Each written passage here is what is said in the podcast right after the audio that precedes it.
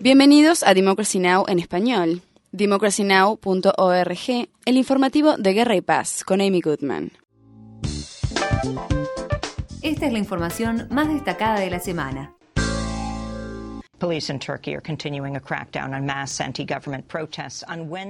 La policía turca continúa reprimiendo violentamente las manifestaciones masivas contrarias al gobierno. El miércoles la policía arrojó gases lacrimógenos y utilizó cañones de agua contra la gran multitud que se manifestaba en la capital, Ankara. Un activista turco dijo que esto no disuadirá a los manifestantes. Omer Madra dijo. Hoy falleció la tercera persona y más de 2.000 resultaron heridas. Pero la cantidad de manifestantes que participa en estas protestas no disminuirá en lo absoluto. Ya nadie tiene miedo. Mientras tanto, en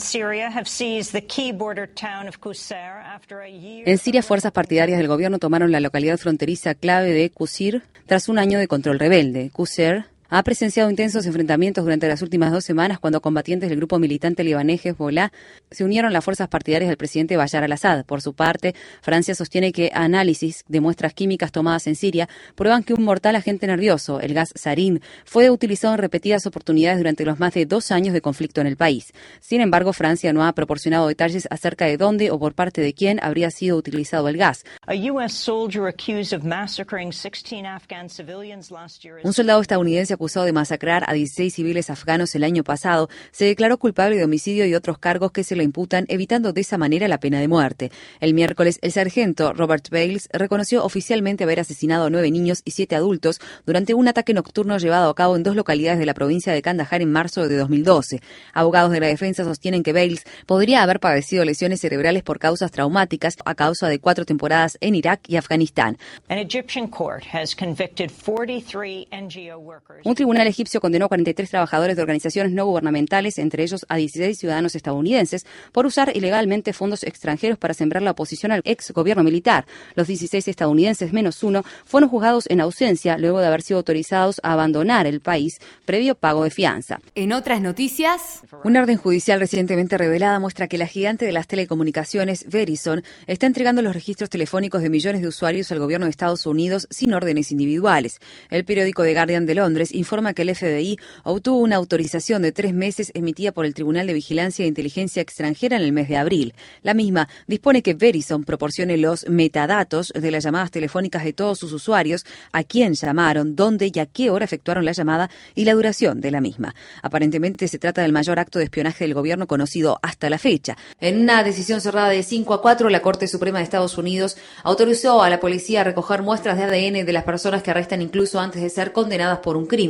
La decisión ratifica una práctica que ya se implementa en la mayoría de los estados de Estados Unidos, donde se recogen muestras de ADN mediante hisopado y se utilizan para resolver crímenes. El juez Antonín Scalia escribió en rechazo, a raíz del fallo de hoy pueden tomar tu ADN e ingresarlo a una base de datos nacional si eres arrestado, justa o injustamente y por cualquier razón.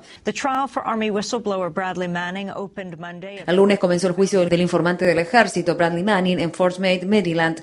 Manning se encuentra acusado de entregar cables diplomáticos y documentos del gobierno a Wikileaks en la mayor filtración de secretos de Estado en la historia de Estados Unidos. Durante una declaración de apertura pronunciada el lunes, un abogado representante del gobierno de Estados Unidos acusó a Manning de poner cientos de miles de documentos en manos del enemigo. El abogado, el capitán Joe Morrow, intentó establecer vínculos cercanos entre Manning y el fundador de Wikileaks, Julian Assange. Y por último, unas 120 personas murieron en un importante incendio que estalló en la planta industrial de una avícola al noreste de China. Las víctimas estaban encerradas dentro y salidas angostas obstaculizaron su escape. La planta es una importante productora de pollo procesado. Familiares de las víctimas afirman que las puertas de la fábrica estaban siempre cerradas durante las horas de trabajo y que los trabajadores tenían prohibido salir. En El Salvador, una mujer a la que la Suprema Corte le negó un aborto se sometió a una cesárea para terminar con el embarazo que según sus doctores amenazaba su vida. La mujer, conocida como Beatriz, sufre de lupus y problemas renales y suplicó durante semanas que se le practicara un aborto. La semana semana pasada el ministro de Salud concedió permiso para la operación. Como predijeron los doctores, el bebé de aproximadamente 27 semanas murió poco tiempo después de nacer debido a que le faltaban partes importantes de su cerebro. Japón y algunas zonas de Corea del Sur prohibieron la importación de trigo desde Estados Unidos luego del descubrimiento de un cultivo genéticamente modificado en Oregon. Las pruebas genéticas confirmaron que el trigo transgénico proviene de la gigante agrícola Monsanto. La Unión Europea solicita a los miembros que realicen pruebas a lo que asciende al 80% del trigo importado de Estados Unidos. Para mayor información, visita nuestro sitio web www.democracynow.org es. Infórmate bien.